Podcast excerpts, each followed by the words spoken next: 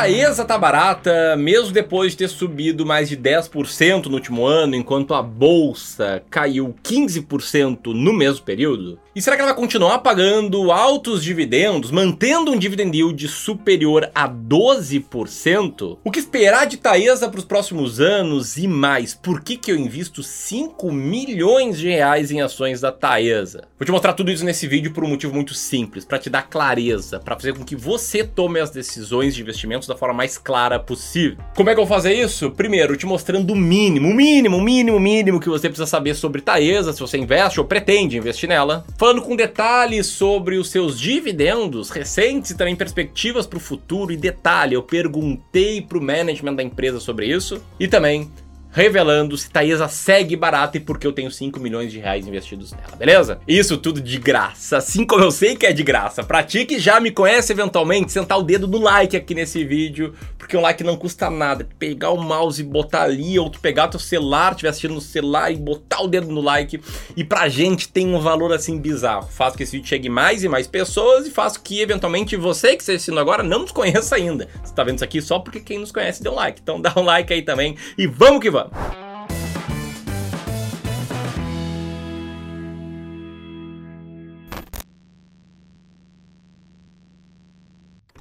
Então vamos lá, o mínimo que você precisa saber sobre Taesa, tá? O básico. Taesa é uma empresa de energia elétrica que atua no segmento de transmissão de energia elétrica, tá? Existem três grandes segmentos do setor de energia, que são segmentos de geração, transmissão e distribuição. E na apresentação do Investors Day da Taesa, eles até circularam ali onde é que tá a Taesa, né? Na parte de transmissão. Isso faz com que a empresa não tenha a ver, por exemplo, com problemas de crise hídrica que são problemas que afetam majoritariamente as geradoras de energia elétrica, com foco maior né, em usinas hidrelétricas. Bom, para você entender um pouco melhor a dinâmica da Taesa, vale destacar alguns grandes números sobre elas, como por exemplo o fato dela ter quase 11.700 quilômetros de linhas de transmissão, Está em construção quase 2 mil quilômetros que vão entrar em operação ao longo do ano de 2022.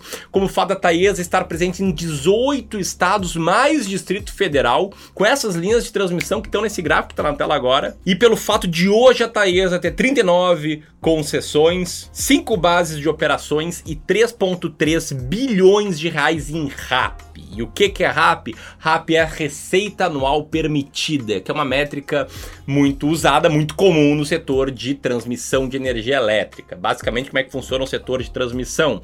O governo faz leilões, as empresas participam do leilão, se dispondo a investir e pagar mais pelo leilão. Em troca disso, eles recebem um fluxo de receita extremamente previsível, chamado de RAP, que é essa receita que é ajustada pela inflação, dependendo do leilão, às vezes pelo IPCA, às vezes pelo IGPM. E anota isso que é outro ponto importante para entender a dinâmica de Taesa, e em especial a dinâmica dos dividendos, que eu já vou te falar mais sobre. Bom, uma coisa que é lógica sobre a Taesa é que muitas pessoas investem, né? Porque fala em boa pagadora de dividendos no Brasil, os investidores gostam muito e, de certa forma, estão certos aí nisso. E é comum também a gente ver Taesa em listas como essa. Quer ganhar com dividendos em 2022? Ações recomendadas incluem bancos elétricos, Taesa, e até a Petrobras. Confira a lista. Nessa manchete, por exemplo, se você for ver, Taesa acaba sendo a empresa mais recomendada para dividendos, com sete recomendações. Só que investir em Taesa só por causa disso, ou mais especificamente, só porque você olhou o dividend yield, né, hoje na faixa de 12%,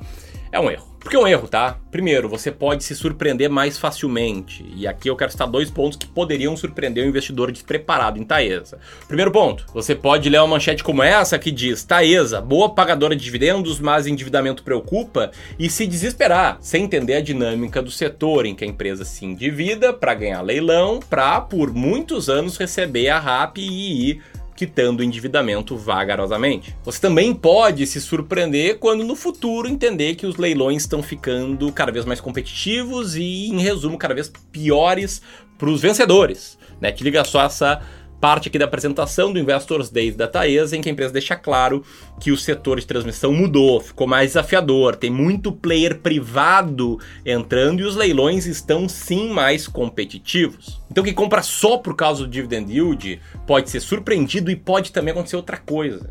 Ver dividend yields menores no futuro, se decepcionar e com as ações caindo, vender, amargando bom prejuízo. Por isso, você tem que ter uma estratégia clara de investimentos. Eu vou falar sobre isso, mas antes falar sobre os dividendos de Taesa, o que esperar, beleza? Enquanto isso, comenta aí. Você tem ações da Taesa? Sim ou não? Somos sócios nessa? Sim ou não? Deixa teu comentário, beleza?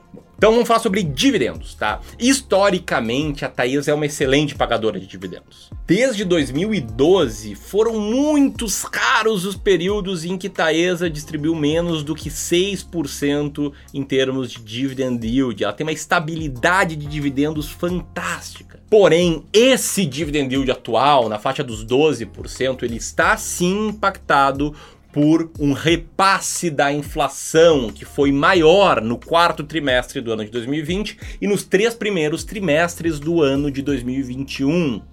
Lembra que eu falei que os contratos de transmissão dos leilões com o governo eles são reajustados por IPCA e GPM? Pois bem, IPCA e GPM estão muito altos e foram muito altos nos últimos anos. Inflação é uma coisa que tende a regredir a média, tende a diminuir com o passar do tempo. E a própria Taesa deixou muito claro, o management da Taesa deixou muito claro o que ela espera para o futuro. Te liga só, ela espera investir em eficiência, em capex, né, que é um termo que significa capital expenditure, para a empresa construir imobilizado, construir ativo e rentabilizar esses ativos. Ela vai crescer em transmissão, ela pensa em consolidar o setor, comprar players menores. E é assim que ela espera ganhar esse jogo. E tudo isso que ela quer fazer envolve um custo, e esse custo pode fazer com que no futuro o payout, o percentual de dividendos que a empresa distribua reduza. Falando em payout, isso é o que já aconteceu recentemente. Pode ver que o payout ficava na faixa de 90 até 100%. Em 2019 caiu para 65%, em 2020 foi 68% e em 2021 55%. O dividend yield continua muito alto porque, de fato, a relação preço por lucro caiu. A empresa ficou mais barata nesse período. Então deve ficar a dúvida, né? O que esperar de para o futuro? Sim, essa era a minha dúvida também quando eu participei do Investors Day de Taesa, junto com outros players muito bacanas que eu admiro muito, e eu fiz essa pergunta aqui. Boa, bom dia pessoal, prazer aí estar aqui. Eu quero pegar um gancho aí da pergunta do Charles e fazer um paralelo com pagamento de dividendos. A Taesa tem um excelente histórico aí de pagamento de dividendos, prevê um payout em estatuto de 50%, nos últimos anos tem até distribuído mais do que isso. E eu queria saber o seguinte, qual o impacto que esses novos projetos uh, vão ter aí na distribuição de dividendos, tanto num prazo mais curto quanto que, que vocês enxergam aí para o longo prazo? E para mim a melhor parte da resposta foi essa aqui, em que eles deixam claro que o payout vai ser de 50% como um piso e daí para cima. E é, a nossa estratégia sempre vai ser fazer no mínimo 50%, mas trabalhar entre 50% a 100% de uma forma que maximize o valor dos nossos acionistas, que maximize o valor é, das nossas ações em bolsa. Como é que a gente decide isso? Considerando qual, qual é a situação de caixa que nós temos, considerando as oportunidades de alavancagem que nós temos de dívida, se o mercado dá é, fontes está, é, com prazo razoável, com custo razoável, e as oportunidades de investimento. Quisera eu que a gente conseguisse buscar tantas oportunidades de investimento que fosse impactar de uma forma significativamente o dividendo. Não acredito. Eu acho que a Taesa nunca vai decepcionar ninguém. De tudo isso, é uma boa comprar Taesa? A resposta é depende. Depende da sua estratégia de investimentos. Como eu tô falando aqui de dividendos, eu quero trazer explicação sobre a estratégia do Décio Bazin, que é um método de selecionar boas pagadoras de dividendos, que a gente testou aqui no Clube do Valor, teve resultado muito bom, o resultado que está em amarelo nesse gráfico, foi melhor do que o Bovespa, foi melhor que o BRX, e monta uma carteira que tem um yield médio na faixa dos 7% ao ano. E os nossos alunos do Descomplicando o Mercado de Ações recebem atualizado o estudo de empresas que passam pelos critérios do Bazin e Taesa tá lá. Né, com cash yield de 12% atualmente. Então, se você segue a estratégia do Décio eventualmente faz sentido sim. Só que eu não sigo essa estratégia. Eu sigo outra estratégia de investimentos. O que eu procuro são ações baratas, ações mais baratas da bolsa, que é uma estratégia que teve resultados assim no longo prazo. Esse gráfico aqui é líquido de inflação. É uma estratégia que teria transformado cada mil reais em 132 mil reais.